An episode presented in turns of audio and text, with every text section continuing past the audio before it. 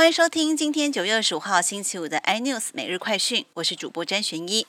首战的官军最近共军频频来威胁台湾。根据中国媒体报道，在东部的战区，他们公布了一段有连续发射数十枚东风飞弹的影片，针对台湾恐吓的意味十分浓厚。而对于中国的严重挑衅，中科院昨晚在屏东的九鹏金地还有东海岸进行了火炮试射，火光照亮整个海岸线，气势相当惊人。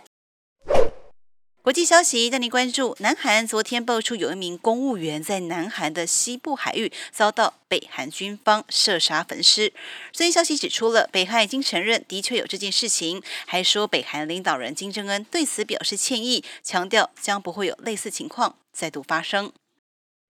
持续关注肺炎疫情在全球延烧，大家关注哪时可以研发出国产疫苗，或是取得外国的疫苗？目前台湾争取加入分配未来疫苗的新冠肺炎疫苗全球取得机制，也就是 COVAX。如今卫福部长陈时中表示，我们在九月十八号已经和这个组织签约，预计十月初会付定金，也让整个肺炎疫情再度看到曙光。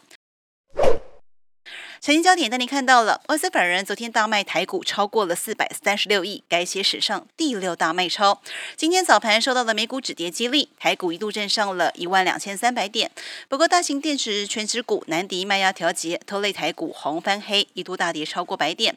高低震荡超过了两百三十六点。中长指数小跌三十一点，今天收在一万两千两百三十二点。再来关注，就是中国的最大地产开发商恒大集团传出了负债将近八千三百五十五亿人民币，折合约台币三点六兆元，也成为全球负债最高的地产商。最近网络传言说公司资金可能断裂，来向政府求助，但对此恒大出面否认，但导致他们的股价暴跌了百分之二十。更多新闻内容还是锁定有线电视八十八台 M D 五零四 iNews 追踪晚报，或可以上 YouTube 搜寻三立 iNews。感谢台湾最大 Parkes 公司声浪技术支持，同时你也可以在 Google、Apple、Spotify、KK Bus 收听最新的 iNews 每日快讯。